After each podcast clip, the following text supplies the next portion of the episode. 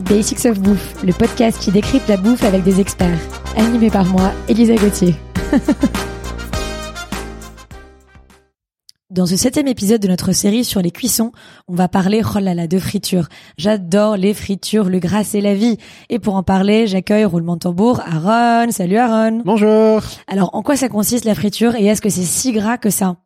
Alors, euh, la friture, en fait, c'est un élément qui est mis dans l'huile chaud. Donc, souvent, c'est un huile qui est à 180 degrés, donc qui fait que c'est chaud mais ça brûle pas.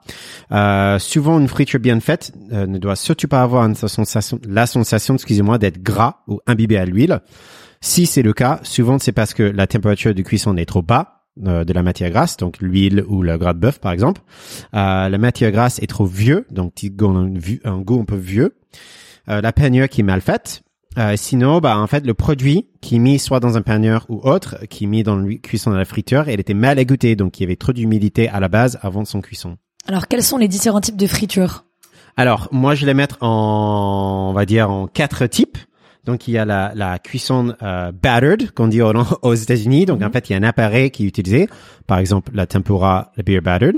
Euh, il y a le breaded, donc qui est pané avec par exemple euh, panko, donc euh, s'il y a le katsu qu'on connaît bien, euh, ce qui est le porc euh, pané. On a le fried chicken à l'américaine qui est paré dans un paneur euh, à farine. Euh, il y a un paneur à la française aussi, donc qu'on connaît bien. Je peux peut-être, je vais vous dire quand même. Donc on commence avec la farine ensuite l'œuf, ensuite euh, chapelure. Donc ça c'est la panure à la française. Euh, on a le multiple cuisson. En fait c'est les frites de toute façon. Donc c'est les frites qui sont souvent euh, cuites à soit vapeur en premier à l'anglaise, puis huile froide, puis huile chaude. Et dernièrement, euh, on a le beignet, donc euh, bah, le pâte à beignet salé, qui est le fricassé tunisienne, par exemple. Euh, sinon, on a le pâte à beignet sucré, qui est euh, notre ami le churro. Mhm.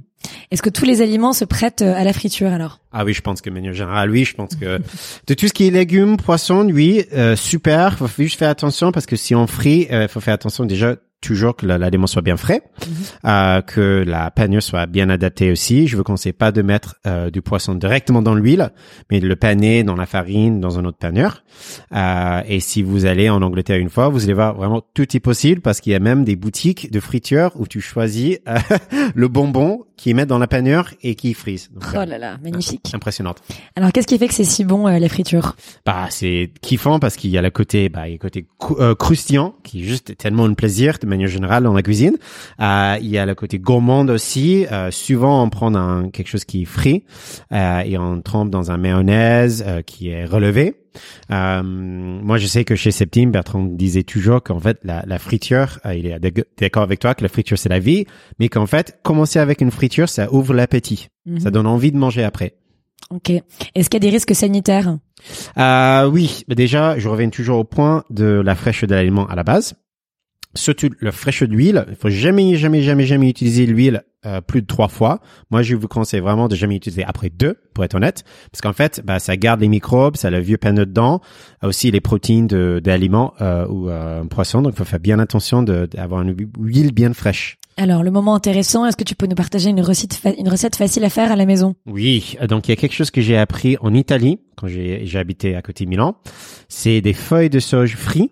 Euh, et moi, le petit twist que je mets, c'est un mayonnaise au miso. Donc, pour faire des feuilles de sauge frites, euh, je vous conseille de prendre des, des, des feuilles de sauge assez grands euh, pour avoir la consistance pour le frire.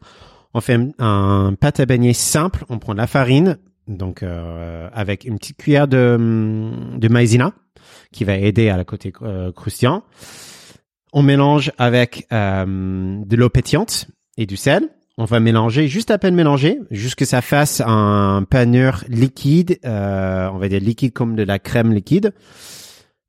On va chauffer notre huile, tremper nos feuilles de sauge dans la panure et faire attention, tremper bien avec un, une pince en fait, pas mettre les mains dedans parce que une fois qu'on a trempé dans la panure, faut mettre dans l'huile. Donc on fait bien attention de poser dans l'huile, euh, pas vers nous mais vers euh, le mur pour éviter qu'on se brûle. Et ensuite, une fois croustillant, on sort un mix du papier, du sel, et euh, on termine avec une mayonnaise miso. Donc, je vous conseille d'acheter une très bonne qualité de mayonnaise et un miso. Et on fouette les deux ensemble avec un petit jus de citron et c'est trop bon. Oh là là, c'est une torture ce podcast.